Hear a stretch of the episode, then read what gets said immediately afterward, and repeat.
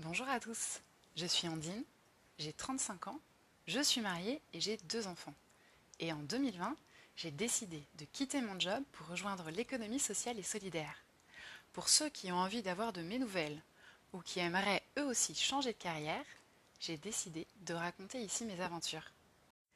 Cette semaine, je voudrais vous parler de parentalité. Alors vous me direz que c'est pas vraiment le sujet, mais en fait si, vous allez voir. Quand j'associe la notion de transition professionnelle vers l'ESS et de parentalité, il y a plusieurs choses qui me viennent en tête. Forcément, la notion de parentalité positive. Pour moi, l'ESS va de pair avec la notion de bienveillance. Donc, quand on a des enfants, ça me semble cohérent de les considérer comme un individu, au même titre qu'un adulte, et pas comme une personne au rabais, dont on ferait ce qu'on veut, et pour qui on déciderait de tout.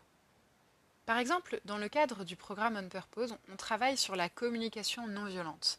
Ça fait partie des pratiques à appliquer en entreprise, mais aussi avec sa famille, et donc bien sûr avec ses enfants. J'ai été amenée à lire les accords Toltec, et d'ailleurs, si vous ne connaissez pas, je vous recommande la lecture de ce livre. Eh bien, ce qui est dit là est évidemment à mettre à profit dans le cadre de la relation avec ses enfants. Et c'est complètement lié à l'ESS, car l'idée est de penser en système. Et cette bienveillance, elle doit s'appliquer à notre société dans sa globalité.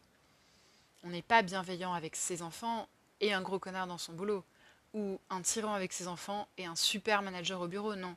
C'est forcément un tout, ou alors il y a quelque chose qui cloche. La deuxième chose à laquelle je pense, c'est au respect de la famille. Je l'ai déjà dit ici, je crois, mais pour mon premier placement, je suis dans une association qui respecte énormément les contraintes des familles. Alors, euh, les maladies des enfants, les nuits difficiles des jeunes parents, les questions de mode de garde, c'est quelque chose qui n'est absolument pas tabou. Dans mon précédent job, je me souviens avoir tenu mon fils malade dans les bras pendant un call difficile avec un gros client, mon fils qui me vomissait dessus, et moi qui finissais en pleurs car je me sentais compétente ni en tant que mère, ni en tant que professionnelle.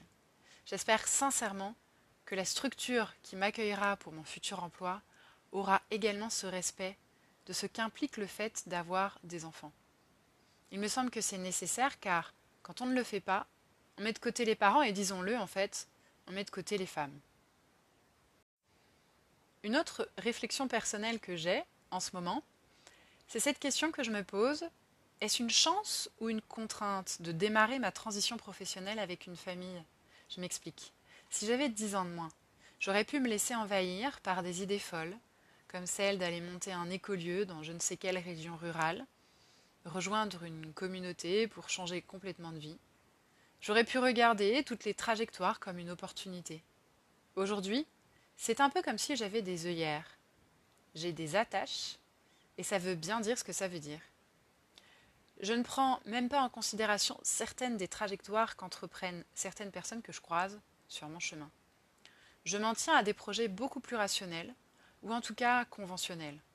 Alors, est-ce choisi ou subi? Certainement un peu des deux. Si on voit les choses différemment, on peut aussi dire que ma situation familiale m'amène à faire des choix responsables et non pas seulement des choix égoïstes, même si, me direz-vous, ce n'est pas incompatible. J'ai des réflexions qui me projette sur le long terme, un peu plus loin que le bout de mon propre nez. Et finalement, ce qui peut être vu comme une contrainte est l'opportunité de bâtir quelque chose de solide, de durable, en évitant des détours et des méandres peut-être très sympas, mais pas forcément très productifs. Enfin bref, à chaque phase de vie ses projets, et moi j'ai une famille à embarquer. Promis, si on part tous les cinq, oui, j'ai un chat aussi, je ne sais pas si je vous l'avais dit.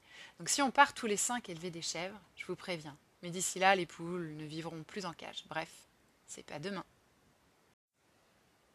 Merci de m'avoir écouté. Et n'hésitez pas à me faire part de vos remarques, de vos suggestions. Si vous vous reconnaissez dans mon cheminement et que vous n'avez pas sauté le pas, on peut s'en parler.